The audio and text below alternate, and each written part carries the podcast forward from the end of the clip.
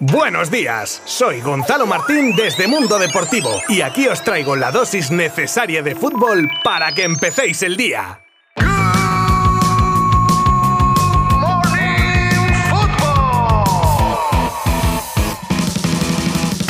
Jueves 20 de octubre de 2022, bienvenidos a un nuevo episodio de Good Morning Football, vuestro podcast, espero que favorito sobre el deporte rey y que os trae mundo deportivo de lunes a viernes. Y bueno, tras un poco de promo, os cuento que como siempre, habiendo partidos el día antes conoceremos los resultados de los mismos, pero es que hoy también tenemos jornada con lo que tendremos un poco de previa del Barça Villarreal con unos sonidos que no os podéis perder. Y al final os contaré la agenda del día, también tendremos nuestras noticias destacadas como la posible fecha para la Superliga, los mensajes de ultras del Dinamo de Kiev contra el pueblo vasco en proyectiles, el debut del Barça femenino en la Champions y algún que otro rumor del mercado. Os habla Gonzalo Martín desde Mundo Deportivo y vamos con todo ya mismo. Como ya sabéis, cuatro partidos nuevos de esta jornada intersemanal número 10 con los siguientes resultados. Cádiz 0, Betis 0, Real Valladolid 4, Celta 1, Real Sociedad 1, Mallorca 0 y Elche 0, Real Madrid 3. Como se ve, plácido partido para los blancos, con los dos en estado de gracia como Valverde y Benzema marcando a los que les acompañó Asensio en la recta final del partido para dar la puntilla. Y hoy a partir de las 9 de la noche tenemos un partidazo como el Barça Villarreal, un partido que los culés afrontan con alguna que otra novedad de la lista como la incorporación de Bellerín. Poco a poco, pero mejor ir recuperando que seguir acumulando bajas. Además, ya con Cunde en la lista para estar en el 11 como hiciera contra el Madrid. En la enfermería siguen Christensen, Araujo y Depay, por cierto, este último probablemente el próximo en tener el alta. En lo que a previa se refiere, no os voy a engañar, porque la rueda de prensa de ayer pues se usó para hablar de todo menos del partido, así que poco os puedo traer al respecto. Ahora bien, eso no significa que Xavi no nos dejara algún titular que otro, sobre todo cuando se le preguntaba por la obligación de ganar títulos esta temporada. Escuchad, escuchad, que no tiene desperdicio. Creo que hemos hecho un equipo para, para conseguir éxitos, para conseguir títulos. Y estoy aquí cogiendo la responsabilidad. El Barça no hay años de transición. Y yo creo que este año estamos, bueno, quizá la palabra no es obligados, ¿no? Pero competir con la plantilla que se ha hecho, el esfuerzo que ha hecho el club, y si no se consiguen, pues, pues como dijo el presidente, pues habrá consecuencias. Lo primero para mí. Creo sinceramente que hay plantilla para ganar títulos y si no se ganan, pues, pues vendrá otro entrenador y, y lo intentará, sin más.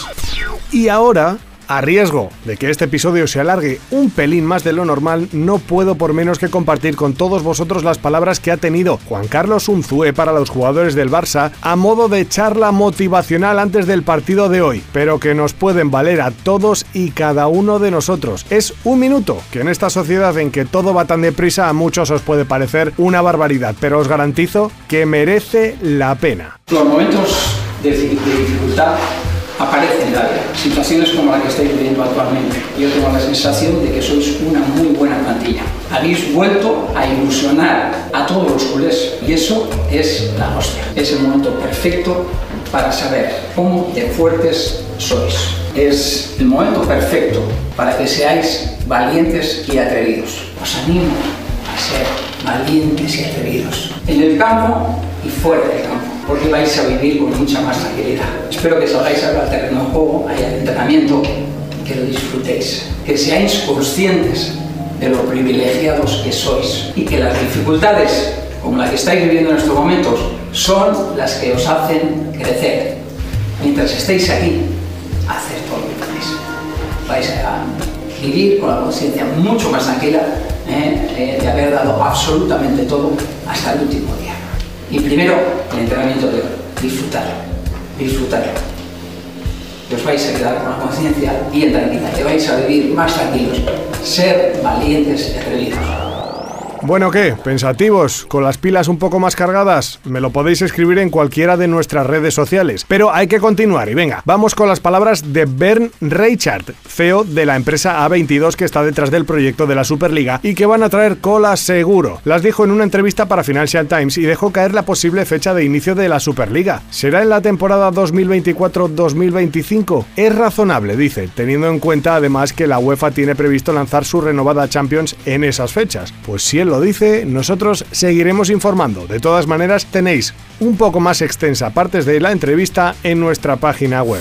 Y ahora, ahondando un poco más en el interés del Barça por encontrar un refuerzo de garantías en el pivote en el mercado de invierno, aparece un nuevo, no sé si llamarlo candidato o simplemente jugador observado. Se trata de Hugo Guillamón, central del Valencia reconvertido a pivote y que está dando un gran rendimiento en el puesto con Gatuso, llegando, como ya sabéis, incluso a la selección española. Tiene contrato hasta 2026 y una cláusula que ronda los 50 millones.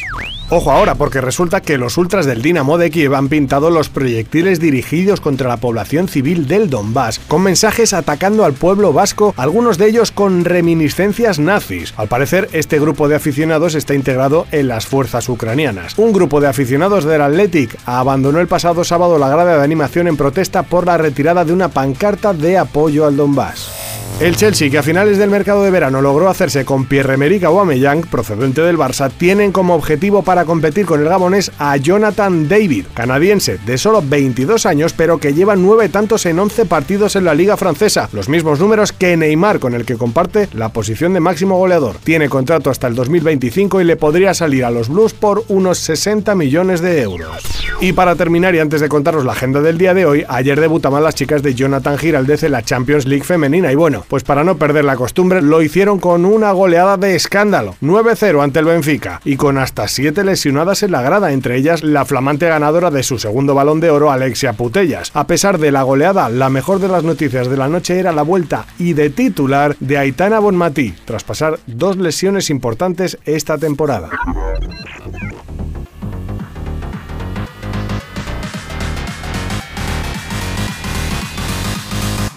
Ahora sí nos despedimos, pero no sin antes recordaros que a las 7 de la tarde tenéis un interesante Girona Almería, al que le sigue el Osasuna Español y para culminar, Fútbol Club Barcelona Villarreal. También hay un partido de Europa League entre Arsenal y PSV y bueno, Premier, más Champions femenina. Vamos, que por fútbol no será. Gracias por acompañarme. Abrazo virtual. Adiós. Mundo Deportivo te ha ofrecido Good Morning Football, la dosis necesaria de fútbol para comenzar el día.